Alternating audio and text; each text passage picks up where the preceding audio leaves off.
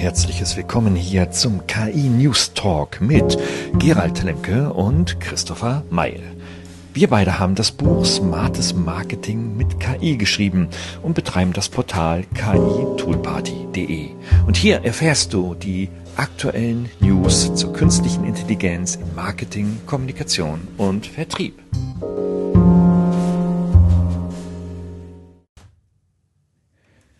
Ja, ein herzliches Willkommen hier zum KI News Talk. Ich glaube, es ist die Nummer 22, ähm, also der zweite auch schon in diesem Jahr. Und mhm. Christopher und ich, wir begleiten euch jetzt in den nächsten 45, vielleicht sogar 60 Minuten zum neuen geilen heißen Scheiß im Bereich der künstlichen Intelligenz. ja, genau, auch ein herzliches Willkommen von mir.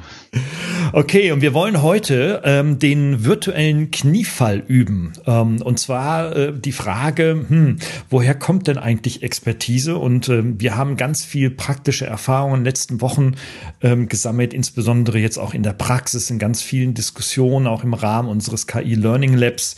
Gerade gestern Abend saßen wir wieder mit einigen Menschen zusammen und haben äh, Themen über, der, äh, über die künstliche Intelligenz äh, debattiert und vertieft. Naja, und der virtuelle Kniefall ist, dass wir einfach auch immer mal wieder so auf den einen oder anderen Autoren ähm, und Wissenschaftler zurückgreifen, der uns beeindruckt, der uns auch ähm, auf unserem Weg schon lange begleitet und auch hier und da prägt. Mhm. Und äh, ja, und da fangen wir doch einfach mal an, weil das sind schon tolle Leute, äh, die tolles Zeugs publizieren. Christopher, fangen wir doch mal vielleicht mit dem ersten an. Du hast da ja zwei Bücher, ähm, auf die du ja auch ganz besonders mhm, stehst. Genau. Also das ist äh, der Dr. Roman Fessler heißt der. Also ich kenne ihn persönlich nicht, aber er hat zwei Bücher oder er hat mehrere Bücher, aber mhm. die zwei fand ich sehr gut. Das äh, ChatGPT Power Handbuch und äh, ChatGPT äh, im Beruf heißt das andere. Und ähm, was man sagen muss, wo ich ihn halt sehr schätze, wo er genau wie wir tickt aus meiner Sicht. Also wenn ich jetzt mal unser Buch hochhalte und man guckt, da sind in der Mitte diese farbigen Dinge und die machen gute 50 Prozent dieses Buches aus. Das ist die volle Konzentration auf Use Cases. Also die Hälfte mhm. unseres Buches ist Use Cases und selbst die anderen Kapitel sind ähm, noch durchmischt mit Use Cases und Anwendungen. Ähm, und das ist eben beim Dr. Roman Fessler mit seinen zwei Büchern auch so, dass wirklich ähm, unheimlich viel How-to und ähm, Anwendung drinsteht, wie ich konkret auf bestimmte Fälle eben die KI nutze. Und ähm, das ist, glaube ich, was, was uns sehr, sehr gefällt und wo wir auch merken in unseren Trainings, in Workshops, in Gesprächen, in so einem Lab wie gestern Abend, ähm, KI hat nur dann wirklich Erfolg und Sinn, wenn es einen Use Case erfüllt, der mein individuelles Arbeitsfeld betrifft. Ähm, mhm. Nur dann kann ich mit KI vorwärts kommen. Also wenn ich jetzt beispielsweise im Finanzbereich tätig bin, dann bringt mir es relativ wenig, äh, wenn ich mit Delhi schicke Bilder produzieren kann. Ähm, und ja. das ist, glaube ich, der große Punkt, also dass eben die richtigen Methoden, Tools und Instrumente ähm, für die richtigen Use Cases eingesetzt werden. Und erinnert euch, äh, die jetzt den Neujahrs-Podcast gehört haben von uns, ich glaube, die Ausgabe 20 muss es dann sein. Ne? Da haben wir ja auch mhm. festgestellt, oder dann den Ausblick für dieses Jahr 2024 getroffen und haben ähm, hier ja auch die Forbes-Daten ähm, ausgewertet und interpretiert. Und da war ganz deutlich herauszulesen, äh, auch aus unserer Meinung heraus, 2024 wird das Jahr der Use Cases. Mhm. Ähm, weil Tools gibt es jetzt mittlerweile wie Sand am Meer. Äh, einige äh, wenden sich den Tools offen zu, andere äh, eher nicht und wenden sich sogar ab. Aber jetzt für die Wirtschaftspraxis ist es schon relevant, äh, Antworten auf die Frage zu finden, was kann ich jetzt damit machen? Und deswegen ist so dieser Use, dieses Use-Case-Denken, ähm, dieses wirklich sehr pragmatische Umsetzungsdenken so wichtig. Und deswegen setzen wir das heute mal ganz on topic mit unserem mhm. virtuellen Kniefall heute. Mhm. Ja, und wir haben noch eine zweite Person, oder Gerald? Ja, das ist der Ethan Mollick, äh, ein amerikanischer Professor, der äh, regelmäßig äh, einen Newsletter verfasst und äh, auch hier sehr viel, ja, man muss schon beinahe sagen, sehr pragmatisch experimentell unterwegs ist. Ne? Also der beispielsweise jetzt vor, ich weiß gar nicht so genau, vor kurzer Zeit einen Artikel geschrieben hat, wo er sagt, okay, ich habe vor zehn Monaten ein Experiment gemacht mit fünf ganz bestimmten Tools. Hm, die einen sollten mir einen Text schreiben, die anderen sollten mir ein Workshop-Design machen, der dritte sollte dies, der vierte sollte das machen. Und dafür habe ich mir eine Zeit von 30 Minuten gesetzt und der Test vor zehn Monaten lautete, schaffe ich das in 30 Minuten? Er hat es geschafft. Und er sagte, okay, die Ergebnisse sind durchaus tragbar. Ähm, sie sind überwiegend noch generisch, aber sie sind okay. Damit kann man auf jeden Fall schon mal arbeiten. Und diesen Test hat er jetzt wiederholt. Er sagt genau dieselben Tool mit den Tools mit denselben Aufgaben und aber mit einer neuen Zeit. Er hat gesagt, das muss unter 59 Sekunden passen passieren.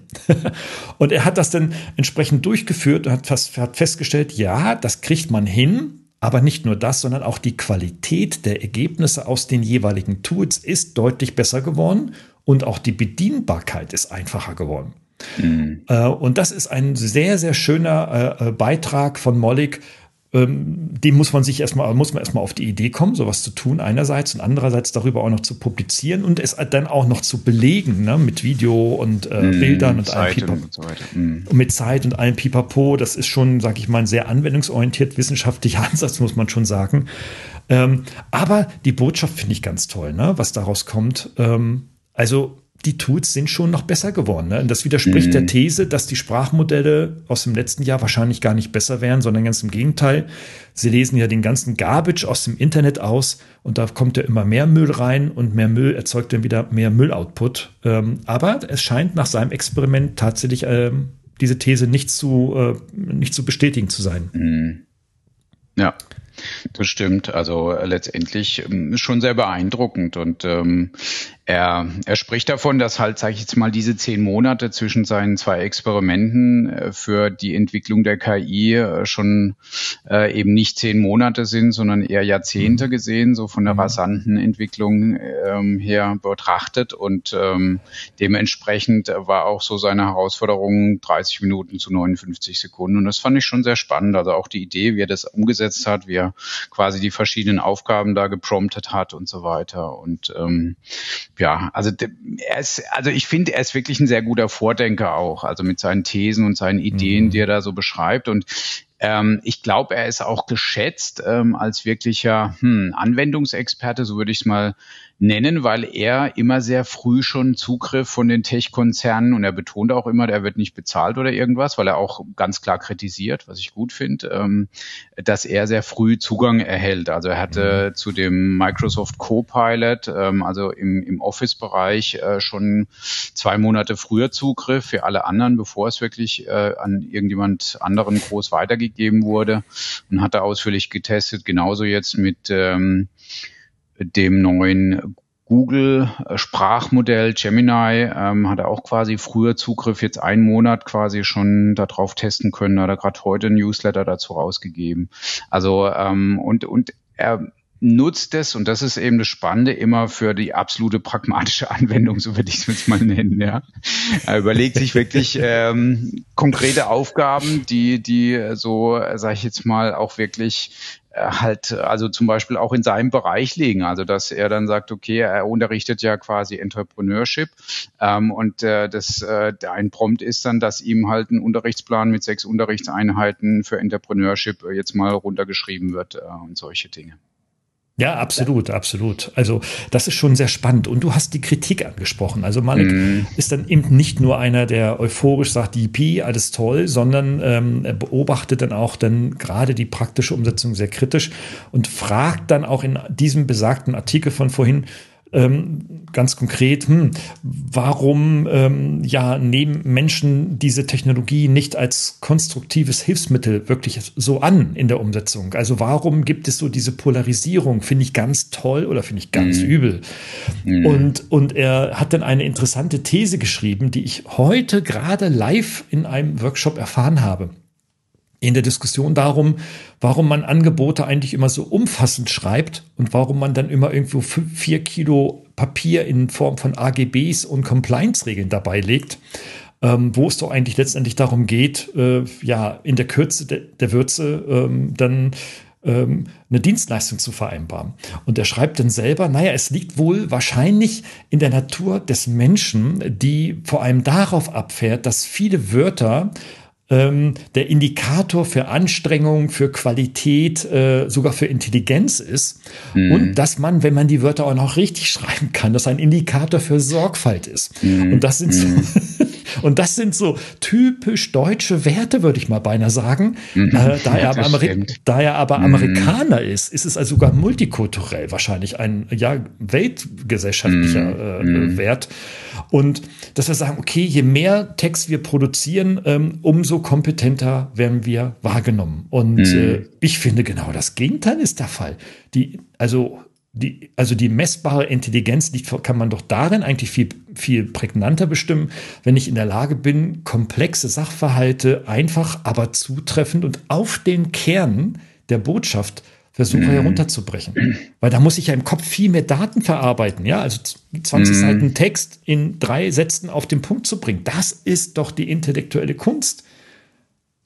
Definitiv, ja. Aber ich glaube schon, also bei uns gilt ja äh, schon, glaube ich, in Deutschland so der, der Grundsatz, wer schreibt, der bleibt. Also ähm, das ja. ist einfach, äh, sag ich mal, und anscheinend scheint es im amerikanischen Raum auch so zu sein, dass, dass das Thema ja. äh, Verschriftlichung ein, ein Maß äh, ist, um zu gucken, ob jemand gut gearbeitet hat, indem er eben seine Arbeit oder seinen, seinen Projektstatus äh, ordentlich verschriftlicht. Und äh, die Länge, die Menge, die, äh, sage ich jetzt mal, auch ähm, Qualität, äh, die äh, spiegelt dann automatisch auch die Qualität der, der überberichteten Arbeit quasi dann wieder. So, so mm. gibt er das ja auch. Und ich nehme das schon auch so in, in meinen Projekten, die ich, äh, wo ich immer wieder begegne, geht es häufig auch darum, Dinge zu dokumentieren.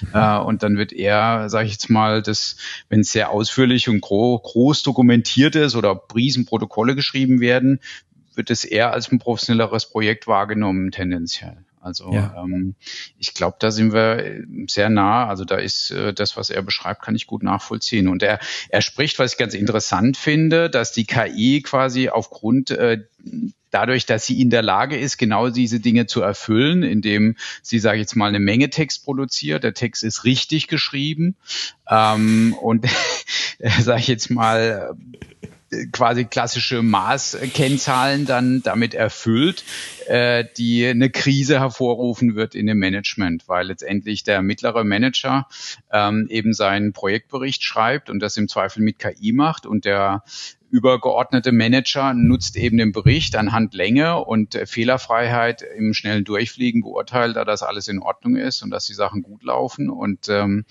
ja, in dem Fall das so heute nicht mehr funktioniert, weil er diese Art der Prüfung auf dieser Basis ja quasi nicht mehr wirklich äh, sicherstellt, dass derjenige das tatsächlich auch im, im Schweiße seines Angesichts erarbeitet hat. Ja, und ähm, das, das fand ich schon ganz interessant. Also die diese These, dass dass es eine Krise im Zweifel hervorruft, auch in der Office-Welt. Ja, vor allem, ich meine, wir sind irgendwie seit, ich weiß nicht, äh, äh als ich noch studiert habe in den 90er Jahren, war schon das papierlose Büro ein Riesenthema.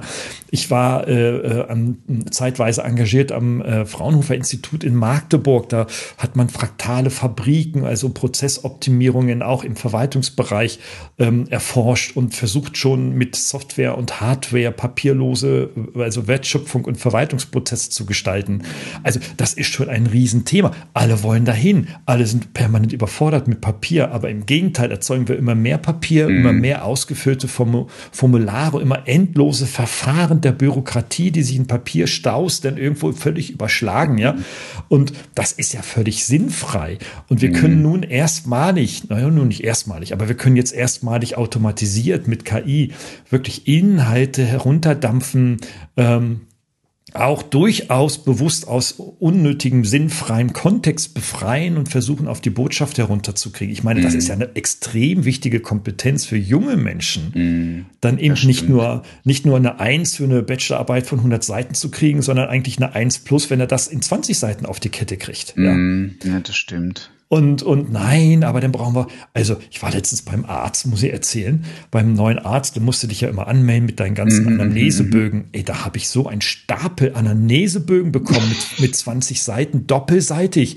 Hatte meine Brille vergessen. Ich war überhaupt nicht in der Lage, die auszufüllen. Naja, und dann gehe ich dann zu der Dame hin und sage, sag, warum muss ich jetzt hier 20 Seiten ausfüllen? Kann ich Ihnen das mitbringen? Ajo, so geht das nicht, sagt die. Ähm, brauchen wir ja, damit Sie als Patient hier aufgenommen werden. Ich sage, naja, aber ich kann das jetzt nicht lesen. Haben Sie denn eine Brille für mich? Und dann ging das Spielchen da so hin und her. Ich habe die total wahnsinnig gemacht. Naja, und am Ende muss ich es dann nicht ausfüllen. Ich sage, naja, beim nächsten Mal, wenn Sie wiederkommen, bringen Sie Ihre Brille mit, dann können Sie es ausfüllen. Mhm. Naja, das habe ich dann auch getan, Brille mitgenommen und ey, da war ich eine halbe Stunde beschäftigt. Mhm. Ja, und ich, ich frage mich eigentlich, wofür. Naja, gut. Also das ist ein großes, weites Thema. Also ich finde, ja, da das fällt mir schon wieder ein, könntest du dann rein theoretisch, hättest du dein Handy eine Sprachaufnahme machen können ja, ja. und dann durch die KI transkribieren lassen und sagen, hier, ich habe sie ihm per E-Mail zugeschickt, so ungefähr. Ja. naja, also, also ähm, ich, ich glaube, dass es, dass es ähm, äh, in Zukunft und jetzt auch in der Gegenwart schon längst so weit ist, dass wir versuchen müssen, Komplexität zu reduzieren. Mhm da bin ich wirklich extrem pragmatisch, weil ich, weil ich weiß, wenn, wenn, mit, wenn das gut gelingt, ist das ein hochintellektueller Prozess. Mhm. Damit meine ich nicht Vereinfachung aller äh, einfache politische Parolen oder sowas. Das meine ich überhaupt nicht damit, ja. Oder im Facebook irgendwie so in zwei Sätzen irgendwie unter der Gürtellinie zu hauen und damit ein Statement zu setzen. Das meine ich nicht. Nein, nein. Ich meine schon komplexe Sachverhalte zu verarbeiten, aufzunehmen, zu verarbeiten, im Kopf zu verstehen und daraus dann in seinem eigenen Kontext eine zentrale Botschaft herauszuentwickeln. Mhm. Hochintellektueller Prozess. Ähm, darum geht es. Und da kann KI helfen, ohne Frage. Definitiv, ja. Also das denke ich auch. Also da ist KI auch wirklich eine Chance, dass sie uns es ermöglicht, eben auch ja in gewisser Weise auch äh, Lernprozesse zu verbessern, oder? Weil ich, ja. äh, sage ich jetzt mal, große Materialien erstmal auf auf kleine Mengen reduzieren kann, die Mengen mir quasi dadurch einen guten Überblick verschaffen kann und dann vielleicht tiefer tauchen kann wiederum in einzelne Aspekte. Ja. Ähm, also auch da hilft uns KI ja. Und also er, er sagt ja auch auf der anderen Seite, ist, er spricht ja von der Krise eben der Beurteilung, aber auf der anderen Seite eben auch die, die große Chance, ähm, dass eben Arbeit jetzt durch, wenn es sinnvoll gemacht wird, dass die KI eben uns auch von ungeliebten Aufgaben befreit, weil eben KI automatisiert ähm, beispielsweise Auswertungen machen kann oder ähnliche mhm. Dinge, ähm, mhm. Aufgaben, die vielleicht nicht so beliebt sind und äh, dadurch plötzlich Zeit frei wird für Tätigkeiten, wo der Mensch wirklich den, die, die der einzelne Arbeiter oder Mensch ähm, in dem Fall vielleicht gerne macht und sich ja. dann auch auf neuen Feldern plötzlich betätigen kann. Das fand ich auch ein sehr interessanter Aspekt. Ja. Du, und guck mal noch mal in unsere Praxis hinein. Also mhm. Womit ver verwenden wir denn die meiste Zeit? Also sicherlich ein nicht unerheblicher Zeit für Verwaltungskram und Steuerkram und das mhm. ganze unternehmerische Gedöns und so weiter. Da, okay, das muss halt irgendwo auch sein, das verstehe ich mhm. ja noch. Mhm. Aber die Wertschöpfung ist vor allem ja in der zwischenmenschlichen Kommunikation. Ne? Wir reden mit mhm. Kunden, wir reden mit Leuten, wir reden mit Interessenten, wir reden mit Studis. Mhm. Äh, wir reden auf Konferenzen mit fremden Menschen, um uns inspirieren zu lassen und auszutauschen. Also eigentlich brauchen wir die Zeit, um mit anderen Menschen zu kommunizieren. Ne? Mm. Wenn wir dann aber permanent, wenn ich so sehe, wie viele E-Mails dann am Tag beantwortet werden müssen und so, von WhatsApp mal ganz zu schweigen und äh, irgendwie, was da so an Informationen auf uns eindrischt, wo die Erwartung ist, perfekte Antworten in Schriftform wiederzugeben äh, das geht gar nicht. Da ist die Fehler, also bei mir ist die Fehlerquote, die steigt da wirklich zusehends, weil mhm. ich nicht mehr in der Lage bin, so penibel wie eine KI zu formulieren oder dann auch die richtigen Wörter zu finden oder so, ja.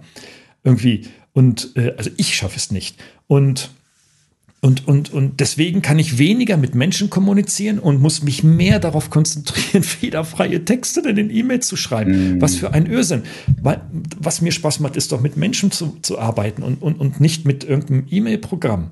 Also wie ätzend, wie ätzend ist das? Oder wenn du jetzt mhm. Unternehmer bist, jetzt irgendwo ähm, äh, mit einer Agentur, da kannst du sicherlich noch viel mehr dazu erzählen, Christopher. Dann mhm. gleich, wenn, wenn da, da brauchen Menschen irgendwie Hilfe, da versteht den Bericht nicht, den du ihm geschickt hast, ja, so, dann musst du den wieder anrufen, mit dem eine halbe Stunde quatscht. Aber du kannst nicht sagen, hey, nach einer halben Stunde ist vorbei, weil ich so, sondern du musst mit dem vielleicht mal ein bisschen mehr reden und so wieder auch am Vertrauen arbeiten, erläutern, erklären, Beispiele heranziehen. Das braucht einfach Zeit, ja. Mhm. Dafür braucht, müssen wir doch äh, unsere, unsere Lebenszeit verwenden, ja, und, mhm. und, und, und, nicht für irgendwie Textgedöns und irgendwelche, was weiß ich, 60 Seiten Compliance-Regeln lesen, ey. Mhm. Ja, das stimmt. Was? Also da, da gebe ich dir recht. Also das schon, also das Thema schriftliche Kommunikation hat sehr stark zugenommen und ja, ich weiß es nicht. Also es ist äh, häufig wird nach wie vor E-Mail auch für, für klassische Projektdiskussionen benutzt und dafür ist es halt sehr schlecht geeignet. Also da ja. muss man echt sagen, das ist halt wirklich besser. Ich habe ein konzentriertes Tool, was dann eher so in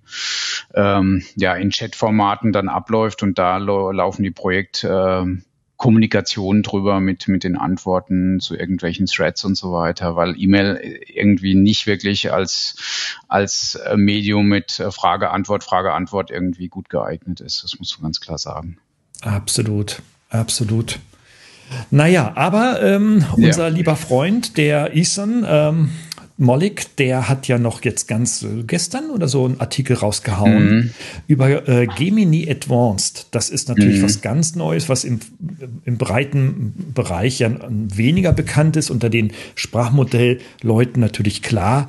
Äh, Gemini, das Sprachmodell von Google, auf das alle schon im breiten Massenmarkt warten, aller ChatGPT hat eine Advanced-Version raus und der Mollig, wie du sagst, hat dann immer auch so früh den Zugriff darauf, ne? Mhm, vier Wochen vorher, da er den, den und was ich ganz interessant fand, er hatte ja das ähm, bewusst dann in, in seiner E-Mail gesagt, dass er ein Tasting macht und nicht ein Testing. Ähm, also er testet es ähm, und er testet eben nicht, sondern er, er sozusagen probiert es, ja. Und das fand ich auch nochmal eine ganz interessante Unterscheidung, weil ja. er eben sagt, ähm, laut den Tests äh, soll eben ja den diesen klassischen Benchmark-Tests äh, sollte eben das Gemini besser sein wie GPT-4, was GPT-4 ja aktuell in den ganzen Tests immer noch die Nummer eins ist, in, laut mhm. den Benchmark-Tests. Ähm, aber er hat es dann so ein bisschen wie mit einer Weinprobe verglichen und aus seiner Sicht, wenn er das auf so eher diesen Probiercharakter äh, setzt, ohne jetzt harte Benchmarks zu machen, dann würde er sagen, sind sie gleichwertig, aber es ist nicht so, dass Gemini vorne ist. Das fand ich auch wieder gut, weil er ja äh, zwar früher Zugang bekommen hat, aber trotzdem ja hier Kritik ist jetzt übertrieben, aber gibt halt eine ehrliche Einschätzung und sagt jetzt nicht, äh, Gemini ist jetzt das Topmodell, sondern sagt ja, die sind jetzt ungefähr gleich auf. Ja. Und das äh, finde ich schon sehr spannend, dass er da so ein bisschen anderen Ansatz auch fährt und, und auch wieder so dieses Pragmatische, also mit seinen Prompts das alles ausprobiert und dann seinen, sein Fazit gezogen, sagt, ja, okay, von, äh, von dem, wie ich das empfinde, was es an Antworten gibt, würde ich es als gleichwertig empfinden. Mhm, genau, und er sagt ja auch, okay, also im Vergleich Gemini Advanced ähm, äh, zu äh, GPT-4 gibt es keine äh, ja, offensichtlichen Benchmark-Unterschiede. Also ähm, mhm. das weder das eine noch das andere übertrifft sich gegenseitig, sondern sie sind ungefähr gleich. Er hat das Beispiel genannt, das fand ich ganz prägnant mit der Bildergenerierung. Mhm. Ähm, wir wissen, ne, im ChatGPT Pro hast du den Zugang zu Dolly 3, dem Bildgenerator von OpenAI und ähm, da kannst du bei ChatGPT natürlich deine Bilder generieren. Du gibst einen Prompt ein, mach mir ein Bild zu und er macht das ein Bild mhm. zu. Ähm, das gleiche hat er bei Gemini versucht und hat dann festgestellt, hm, nee, so richtig schnallt er das nicht. Es soll Bilder generieren können, tut es aber nicht. Hat dann aber an den Prompts ein bisschen geschraubt äh, und dann äh, festgestellt, ah, der kann ja doch richtige Bilder machen. Und wenn es Bilder macht, sind die sogar besser. Mhm. Also besser als die von GPT-4. Also ist so, so auch wieder die Frage, hm, hm, ist es jetzt eher die Zuverlässigkeit, die wichtig ist, oder eher tatsächlich die Qualität, wenn es mal funktioniert? Mm, Das ist so wie bei ja, Künstlern, ne? Mm. So ein Künstler singt, macht, ja. hat sieben Auftritte in der Woche, mm. sag ich mal, jeden Tag abends ein zwei Stunden Auftritt und der ist nicht an sieben Tagen immer top. Mm. Also richtige ja, Superprofis. Ja, und das ist auch ja. unterschiedlich, muss man auch sagen. Also die Vorstellung ja. ist ähm, äh, kommt, sage ich jetzt mal, anders daher, weil es ja eben menschlich ist und aufgeführt und nicht komplett maschinell sozusagen auf, auf Qualitätsniveau identisch, mhm. sondern es, es hat die individuelle menschliche Note. Und ich, ich glaube, das ist so ein bisschen auch was, äh, also jetzt, ich will nicht ein Sprachmodell vermenschlichen, aber letztendlich ist ja das das Interessante, dass jede Ausgabe wieder neu berechnet wird und dadurch der Eindruck entsteht, dass es, obwohl ich die gleiche Frage stelle, diesmal wieder eine differenzierte Antwort bekomme. Mhm. Mhm. Naja, klar, sicherlich. Das ist wie bei Menschen, ne? Also mhm. nicht Mensch-Maschine-Kommunikation, sondern irgendwie so Mensch, Mensch, Menschen-Maschine-Kommunikation sozusagen. Maschinenmenschliche menschliche Art Kommunikation oder so, ja. ja. Also was ich noch sehr interessant fand, das fand ich ähm, auch noch sein, seine Idee und die erlebe ich selber auch, ist, ähm, dass uns KI plötzlich Eintritt oder Zutritt verschafft zu Domänen, die vielleicht uns vorher verborgen oder verschlossen waren aufgrund fehlender Grundkenntnisse. Mhm. Also ich muss sagen, ich war nie richtig reingekommen in das Thema Videoschnitt ähm, beispielsweise mhm. und ähm, hatte da immer so das Problem, gerade so jetzt äh, Premiere und so fand ich immer, boah, schreckliche Oberfläche, nicht selbst erklären, total schwierig, tausend Spuren hier vor mir, wo ist was, mhm. was zu machen. Ähm, und KI hat, hat mich sozusagen jetzt durch Descript oder andere Tools, die eben auf ähm, Textschneidebasis, ähm, also indem der, der, der Talk, das Talking Head Video das, das, den Text als transkribierten Text darstellt und ich in dem Text dann einfach Schnittmarken setze, indem ich ähm, Sätze markiere, die er jetzt mit reinnimmt und alle anderen Sätze, die nicht markiert sind, schneide da raus. Ähm, plötzlich ermöglicht, dass ich ja quasi jetzt auch Video schneiden kann, obwohl ich diese Kenntnis und Fähigkeiten erstmal nicht habe. Und mhm. ähm, das, das finde ich, das beobachte ich auch an, auch bei, sage ich jetzt mal, Bildgenerierung oder auch Bildbearbeitung merke ich jetzt zum Beispiel durch Adobe Generative Fill oder so, dass ich plötzlich an Dinge rangehe, wo ich eigentlich bisher so die, diese Basiskenntnisse nicht hatte, um, um da überhaupt Eintritt zu bekommen in diese Bereiche. Mhm. Ja, und das ist auch eine tolle, eine, also eine tolle Konsequenz auch der KI. Mhm. Ne?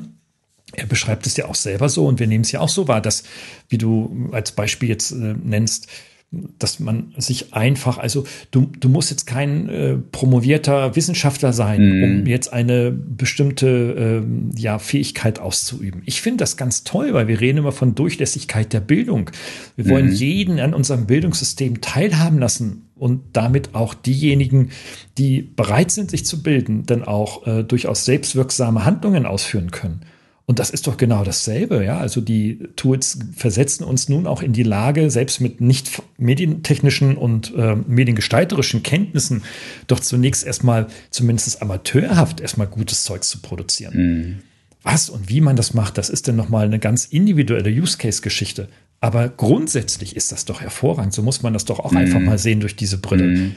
Ähm, wir machen damit Menschen, also wir heißt, also, also wer jetzt ist, wer ist jetzt wir? Also ich sag mal, die Technologien, wenn sie angewandt werden in einem positiven, konstruktiven Sinne, nicht kriminell, machen sie die Mensch doch, Menschen doch kompetenter und fähiger, Dinge zu tun, die mhm. sie vorher nicht konnten. Und das mhm. ist doch riesig. Da kann man doch nicht sagen, das ist doch alles, das ist alles grottenschlecht. Das muss man abschalten und abstellen und regulieren. Regulieren bedeutet, dass man wieder die Durchlässigkeit wieder wegnimmt und ähm, am Ende, am Ende ist es so. Du verbietest mm. Unternehmen, dann kommen mm. die mhm. halt hier nicht auf den Markt, dann partizipieren die Menschen auf diesem Markt einfach mm. nicht mhm. davon. Dann mhm. tun das halt andere, die uns dann sagen, aber wie das denn so zu laufen hat.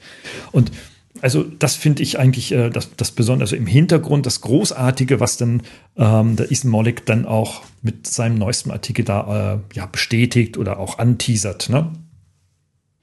Ja, definitiv. Und ich glaube, ein Punkt ist auch die, sage ich jetzt mal, die, sage ich jetzt mal, die Zugänglichkeit, die ja jetzt durch äh, beispielsweise Microsoft ähm, Copilot, der dann plötzlich mhm. in einem Office-Paket für jede jede Organisation, die sich eben diese Zusatzlizenzen beschafft, dann zur Verfügung steht, äh, erhält, glaube ich, das ganze Thema auch nochmal so eine breiten sage ich jetzt mal, Zugänglichkeit. Also ähm, ich glaube, muss sagen, nach wie vor jemand, der einen ChatGDP-Account hat und auch einen Pro-Account bezahlt, gehört schon so ein bisschen zum Nerd auf alle Fälle, würde ich sagen, zu einem KI-Nerd. Ja, weil also es ist, ich brauche eine Kreditkarte, ich muss mich da anmelden, ich muss im Zweifel mir äh, vielleicht auch nochmal ein API-Key generieren, wenn ich das in einem Dritt-Tool nutzen will und so weiter. Also es ist schon noch ein bisschen mhm. ähm, was notwendig, aber wenn es plötzlich in einem, in einem Office-Suite automatisch zur Verfügung steht, in einem Word, mit dem ich vielleicht schon 20 Jahre arbeite oder im Excel ähm, oder im PowerPoint und plötzlich gibt es da einen weiteren Button, der heißt eben Copilot, ähm, dann glaube ich, kriegt die KI nochmal eine ganz neue Zugänglichkeit in, in der Breite. Mhm. Und, und das, glaube ich, wird sehr spannend. Also wenn das, äh, sage ich jetzt mal, flächendeckend momentan, ich habe selber auch schon versucht, ähm, eine Lizenz zu bekommen. Momentan ist es ja eher Größenunternehmen ähm, vorbehalten. Mhm. Ähm, da falle ich jetzt nicht rein als Small Business Entrepreneur. Ähm, und ähm, ja, sobald das da ist, werde ich mir das natürlich auch holen, weil das ist natürlich schon nochmal, wenn es so nahtlose Integration ist, glaube ich, eine spannende Erfahrung, wie das dann so in, in der alltäglichen Arbeit mit den Tools, mit denen man sowieso, ähm, sage ich jetzt mal, im, im normalen Doing seine Aufgaben bewältigt, von Excel bis PowerPoint bis Word, ähm, wie das sich, sich dann so äh, quasi anfühlt, wenn ich nicht eben den Wechsel nochmal habe in, in einem Browser zu ChatGPT oder ähnliches. Ja, genau. Also ich, das ist in der Tat etwas so, ne, dass man durch also mehrere Anwendungen braucht, um ein Arbeits- oder mehrere Arbeitsschritte hintereinander ähm, mit, mit Lösungen, mit KI-Tools beispielsweise konkret ähm, zu, zu bearbeiten. Das ist aufwendig. Ich merke das mhm. auch. Da musst du dich in fünf Portale einloggen und oh, und erstmal die Accounts erstmal haben. Ne? Das mhm. ist ja mhm. nochmal das Entscheidende. Und das schreckt natürlich schon viele ab. Ja, ja, ich glaube auch, dass mit, äh, mit dem Copilot, wenn er dann flächendeckend ähm, dann vertrieben wird, also auch an die Smalls und an die Freiberufler und Einzelpersonen, dass dass das, äh, da, damit kommt KI in jedes Wohnzimmer und in mhm, jedes mm. Arbeitszimmer, auf jedes Wohnzimmersofa, überall kommt das rein. Mm. Es ist eine Frage der Zeit und ich bin ganz sicher, dass wir in zwei, drei Jahren, das ist alles schon, dass alle sagen, das war doch schon immer da und das ist doch nichts Neues mehr und so weiter, weißt du? Also, mm, ja, das stimmt. Das ist genauso so. wie, mm. wie Smartphone, wie WhatsApp und so weiter. Was kann ich mich erinnern, was die Menschen geschimpft haben auf das erste Handy und dann auf das Smartphone und dann auf WhatsApp und auf alles. Und jetzt können die damit nicht mehr leben. Ja, nimm, nimm den Leuten WhatsApp mit, dann sind die, die tot. Ja, mm, men mental, mm. psychisch und physisch am Ende. Mm. ja, das stimmt. Ja. Und so wird das auch sein. Also in fünf mm. Jahren nehmen den Leuten die KI weg, dann werden die, werden die alle, müssen die alle irgendwelche, was weiß ich, mm. äh, Medikamente nehmen und Ersatzstoffe. Ja, es, es wird äh, Bestandteil sein. Also es ist, äh, glaube ich, so ein Teil der Nutzererfahrung, die als standardmäßig gesehen ja. wird, dem ja. ich nehme ich mal stark an. Ich meine, man kann ja heute schon in, in den Office-Tools sich äh, diverse Add-ins von Microsoft installieren, mhm. ähm, die dann von Fremdanbietern sind, die quasi ChatGPT in Excel bringen. Also ich hatte jetzt so ein bisschen rumgetestet, ChatGPT for Excel, ChatGPT for Word war ganz gut. Wir können das in den Show Notes ja auch mal verlinken da noch. Ähm, auch in Outlook gab es ein Add-in, muss ich jetzt mal gerade gucken. Ich benutze jetzt, muss ich sagen, Outlook jetzt nicht als meinen Mail-Client, äh, weil ich eben ähm, auf Apple mit Apple-eigenen Client-Sachen unterwegs bin. Ähm, aber jetzt gucke ich mal gerade, das hieß äh, Mail Maestro äh, mhm. oder Maestro. Auch das habe ich ein bisschen getestet, muss ich sagen. War echt sehr gut. Also mit ein paar Stichworten konnte ich ihm schon sagen, schreib mir daraus jetzt eine E-Mail und das, die Ergebnisse waren recht zufriedenstellend. Also äh, ich glaube, wer heute schon so ein bisschen eintritt in äh, oder in die Office-Welt mit KI so ein bisschen reinschnuppern will, ohne dass er Copilot-Zugang hat, kann das durchaus schon machen. Ähm, Mhm. Also, dass das geht. Also insofern, ähm, wer sich schon ein bisschen vorbereiten will auf das, was da kommt, äh, wir verlinken es in den Show Notes und probiert einfach mal rum. Es macht Spaß. Mhm. Okay, sollen, also ich höre jetzt schon so die ja. Frage aus so einem Workshop ja. oder aus dem Vortrag, ja.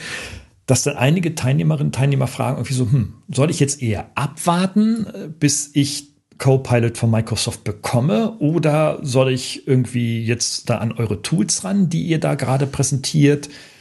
Was, was sagen wir diesen Leuten am liebsten? Auf alle Fälle an die Tools ran. Also ja. letztendlich, wenn ich vorher schon Erfahrung gesammelt habe, ist äh, dann das äh, nächste, was dann kommt, ähm, was noch stärker, äh, sage ich jetzt mal, in die Oberfläche sich nahtlos integrieren, noch leichter zu nutzen. Aber ich bin schon vorbereitet, indem ich vielleicht schon meine meine Prompts, die sich gut bewährt haben in so einer Co-Creation-Situation, ähm, auch da mitnehmen kann oder genauso anwenden kann oder vielleicht leichter anwenden kann. Und ich denke, mhm. ähm, also wenn ich eins aus meiner Erfahrung jetzt so der ganzen KI-Zeit der letzten Jahre ähm, sagen kann, ist, äh, es hat sich gelohnt, immer sehr früh schon auszuprobieren. Okay, wie hat es sich für dich gelohnt? Insofern, dass es für mich viel leichter war, neue Funktionen jetzt beispielsweise auch in ChatGPT zu verstehen oder auch äh, dann auch direkt wieder dran zu gehen, weil mir sofort der Nutzen klar war. Also ich habe es gibt eine neue Funktion und dann ähm, wie zum Beispiel die Kopierfunktion, dass ich einfach dann so ein kleines Icon habe und direkt rauskopieren kann ähm, oder auch die diese Code äh, und so weiter. Ähm, mhm die erschließt sich einem, glaube ich, viel mehr, wenn ich äh, das eben schon intensiv genutzt habe. Also wenn ich vorher, also sage ich mal vor dem Code Interpreter, war es ja schwieriger, ähm, sage ich jetzt mal, eine Excel-Datei zu analysieren. Ich musste die im Zweifel als CSV umwandeln und das CSV als reinen Text dann in das Chatfenster reingeben und dann damit die Analyse machen. Ähm, und dass dann plötzlich eine, sage ich jetzt mal, Büroklammer als Icon gab, ich klicke drauf und lade eine Excel-Datei hoch, ähm, dann kann ich viel besser verstehen, warum das, das, äh, warum diese Funktion total Sinn macht, wenn ich vorher schon die ersten Erfahrungen mit den CSV-Uploads gemacht habe. Ja, hat dich das denn, dass du dich so früh damit beschäftigt hast, dann, ähm, ich sag mal, digital kompetenter gemacht? Jetzt, äh, ich höre das so ein bisschen so heraus. Also ja, ich, ich würde sagen, hm? es ist leichter. Also hm. es ist hm. definitiv leichter, neue Funktionen auszuprobieren, finde ich, weil so diese Historie da ist und dann sich das irgendwie so als, als sinnvolle Erweiterung anfühlt und nicht so als, oh, das muss ich mir jetzt mal angucken, warte mal, aber das muss ich mich erstmal grundsätzlich reinarbeiten. Ich habe ja noch nie mit ChatGPT gearbeitet, wie funktioniert das überhaupt? Ich glaube, das ist auch so ein bisschen Thema, äh, sage ich mal, ChatGPT äh, war ja in, in, mit dem 3.5 und in der Einführung von den Zusatzfunktionen nackt, wenn man so will. Mhm. Äh, und dementsprechend war es auch leichter zugänglich. Heute habe ich viel mehr Funktionen, Aufklappmenüs und so weiter.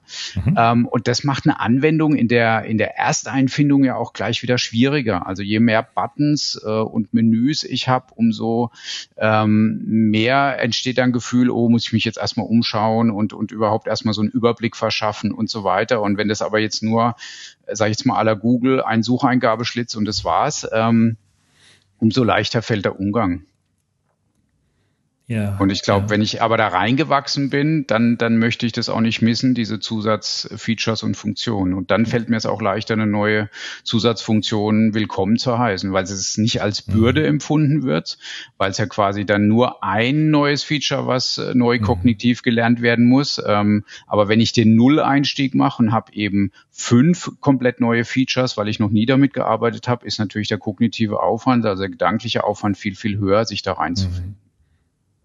Ja, ja, das ist, das ist so. Das kann ich auch aus eigener Erfahrung natürlich, natürlich bestätigen, obwohl ich auch so nachvollziehen kann, wie es vielleicht auch vielen anderen Menschen dann geht, ähm, dass ähm, wir, wir, haben, wie gesagt, ich war heute beim, bei einem Workshop ähm, bei einem Unternehmen und wir haben uns einen Haufen KI-Tools angeguckt. Ich habe ganz viele KI-Tools hier und da auch mal gezeigt, wo es passend war.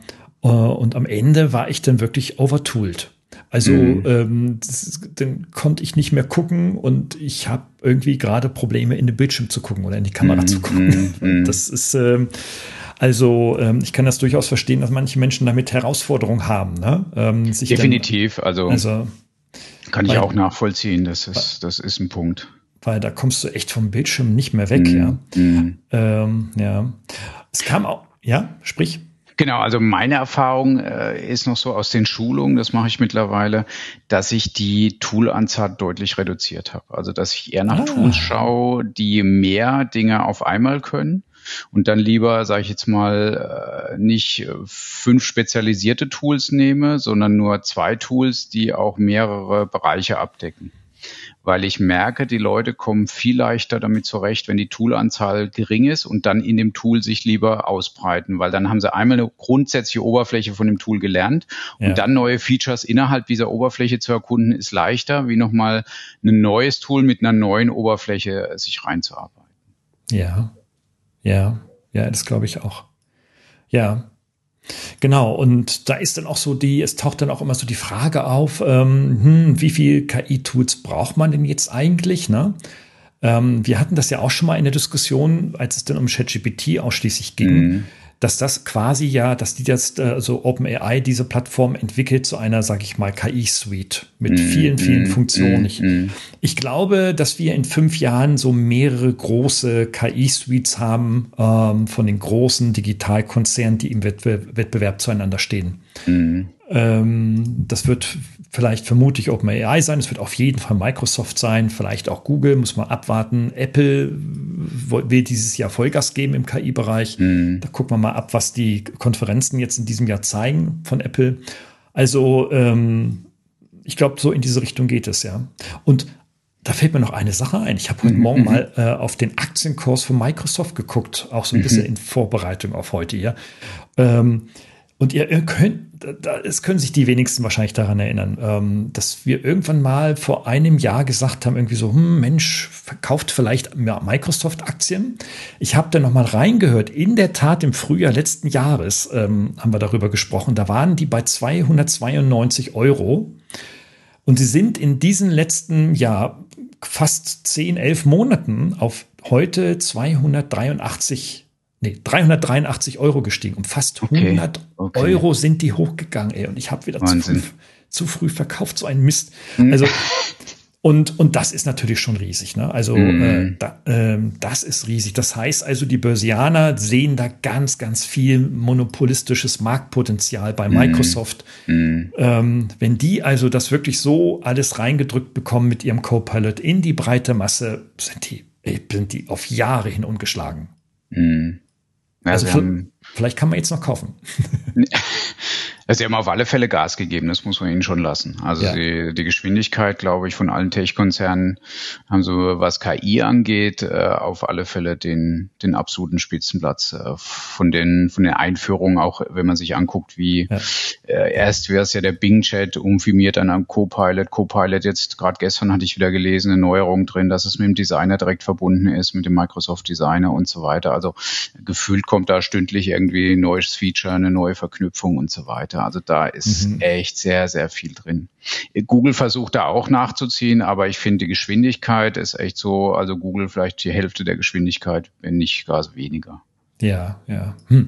Müssen, müssen da jetzt alle Menschen mitgehen? Ähm, wenn wir jetzt mal so die linkspopulistische Meinung mal aufgreifen und ähm, ja, müssen die das mitgehen oder sagen die irgendwie so, no, meine Tageszeitung genügt mir und bisschen Spiegel Online dazu, ist ja auch ganz nett. Was soll ich denn mit dem ganzen KI-Gedöns?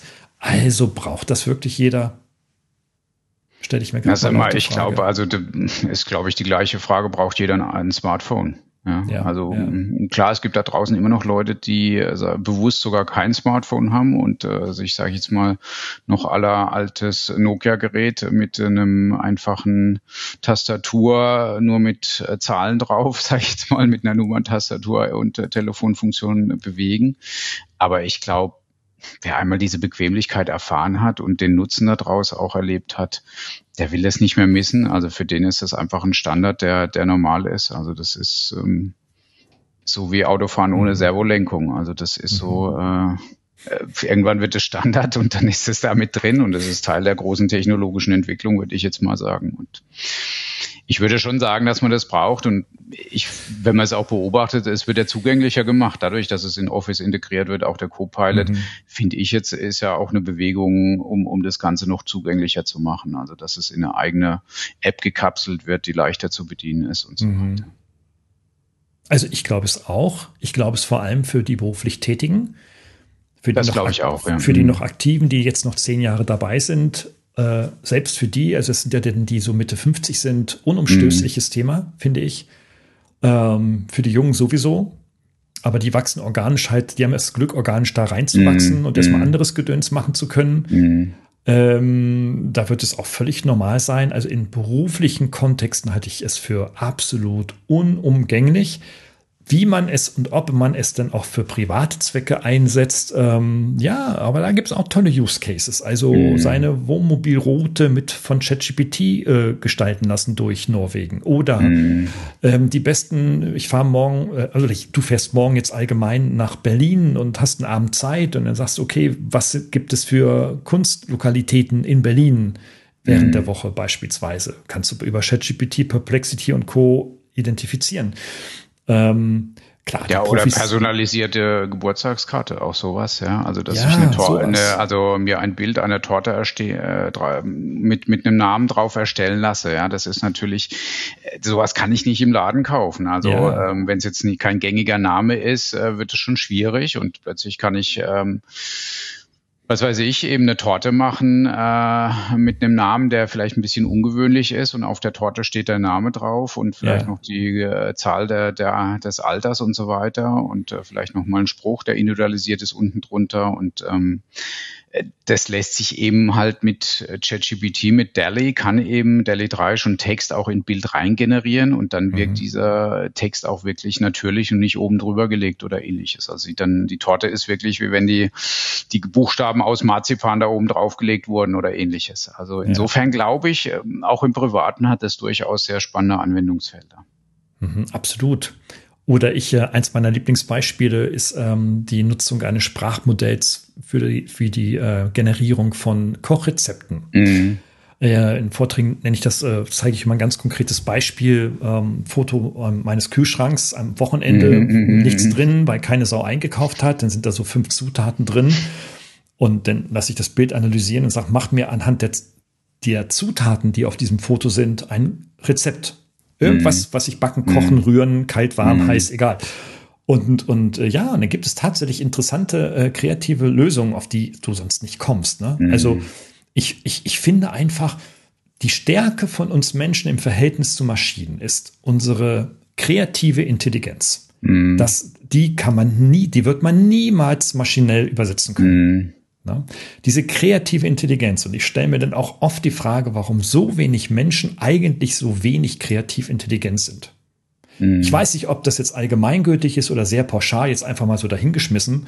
Aber im Hinblick der Nutzung von KI für solche privaten Anwendungszwecke wie Kühlschrank auf Foto machen, Rezept machen, irgendwo, äh, das sind das doch großartige Geschichten. Ich, ich mhm. kann eigentlich, ich, oder ich will es vielleicht gar nicht verstehen, dass Menschen einfach nicht mit offenen Augen und großen Ohren durch die Welt laufen und die Chancen nutzen, die sich ihnen stellen. Mhm. Kann ich nicht, ich kann das nicht nachvollziehen. Also Tja. ich, ich liege auch gerne auf dem Sofa und gucke mm. meine Woche Netflix, naja, wenn ich krank bin. Mm. Nicht das Thema, aber äh, irgendwann werde ich wieder wach und dann sage ich irgendwie so, Moment, Welt, wo bist du, ja? ja, es ist, ähm, ja, ich glaube, es gibt halt so äh, die einen, die eher so, die zeigt mir es und die anderen, ich probiere es, ja. Also das ähm, ja. Ja, ist einfach so ein bisschen die, die Entdecker und die eher, ja, dann die Guides benötigen, die das halt entdeckt haben. Ja, ja. Naja, vielleicht ist es auch einfach Charaktersache. Also insofern. Äh, Aber ja, also ich glaube, was man immer wieder, und ich glaube, das wäre, glaube ich, ein ganz guter Abschluss, ähm, jeder kann KI, unser Motto. Und nach wie vor der Aufruf, probiert es selber und nutzt es äh, für sowohl privaten als auch geschäftlichen Kontext, arbeitet euch da ein bisschen rein. Es kann nach wie vor, ich kann mit einem Chat ja nichts kaputt machen in dem Sinn. Also mhm, ähm, mhm, ich gebe mhm. da eine Anforderung und kriege Text hinten raus oder ein Bild hinten raus und so weiter. Mhm, und ähm, mhm. ich glaube, entscheidend ist es, es wirklich mal selber auszuprobieren und auch Gefühl dafür zu entwickeln, um auch selber abschätzen zu können, wo nützt mir das? Und das ist ja die große Frage. Also wie kann ich es aktiv für mich nutzen? Also wo hat das einen Mehrwert für mich? Mhm, mh, mh. Absolut, absolut. Ja, dann kommen wir auch schon wirklich tatsächlich zum Ende. Mhm. Äh, so mit Blick auf die Uhr sind wir jetzt bei Minute 46 und äh, ja, wir wollen jetzt die Stunde nicht voll machen, wie, wie am Anfang angedroht, sondern mhm. ich denke mal, das ist jetzt 45 Minuten zuhören, das ist schon echt eine Nummer. Vielen Dank für die lange, lange Aufmerksamkeit. Ja. Ähm, auf alle Fälle. Und ähm, wie auch immer kommt in unser KI Learning Lab ähm, immer der erste Mittwoch, Mittwoch, Mittwoch im, Monat. Mhm. im Monat, 18 Uhr, wenn du da äh, auf dem Laufenden gehalten werden willst, kostenfrei und äh, nur einmal im Monat. Melde dich auf dem Newsletter der ki-toolparty.de kostenfrei an und dann freuen wir uns, dich dann äh, wiederum auch kostenfrei kennenzulernen in unserem mhm. KI-Learning Lab. Das Ding wächst und gedeiht wirklich und ist eine ganz tolle Austauschplattform und Learning-Plattform ähm, die dann diese Thematik für jeden zugänglich macht. Ja, soweit erstmal und ansonsten nicht vergessen, natürlich diesen Podcast zu abonnieren. Das, genau. ist, da, das ist dann Plus irgendwo, dass man dann anklicken muss. Bitte, mm. bitte, bitte. Sehr schön. Dann, dann spielt uns nämlich, dann spielt uns Apple nämlich etwas häufiger aus. Ja, das wird uns erfreuen. Genau. Ja, gut. sehr gut. Dann hast dann. du das. Willst du das letzte Wort, Christopher? Nee, machst du bitte. Ich habe, okay, ich habe angefangen. Ich habe die Ehre, es zu beenden. Dann sage ich mal von meiner Seite aus äh, schöne Zeit und bis bald wieder. Perfekt. Tschüss. Tschüss.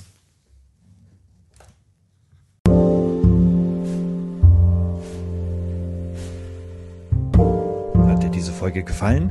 Dann abonniere diesen Kanal in deiner Podcast-App deiner Wahl und registriere dich für den kostenlosen Newsletter auf ki-toolparty.de. Wir freuen uns, dich wieder zu erleben. Bis bald.